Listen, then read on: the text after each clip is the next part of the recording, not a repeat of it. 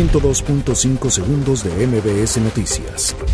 Aumenta a 28 el número de personas fallecidas tras ataque en bar de Coatzacoalcos. Juez federal admite a trámite amparo promovido por Shenley Yegón. Secretaría de Seguridad Ciudadana captura a sicario que asesinó a comandante de homicidios de Fiscalía General de Justicia del Estado de México. El PRD pide a Andrés Manuel López Obrador que en informe presente datos reales de la situación de México. Alfredo del Mazo valora invitación para rendir su segundo informe ante legislatura local. El INE solicitará a diputados 12.493 millones de pesos para presupuesto de 2020. El IMSS inicia proceso de transformación y profesionalización de nuevos titulares. La CNDH inicia expediente de queja por desabasto de medicamentos. Condena OEA discurso racial y masacre en El Paso, Texas. Florida declara estado de emergencia por huracán Dorian. 102.5 segundos de MBS Noticias.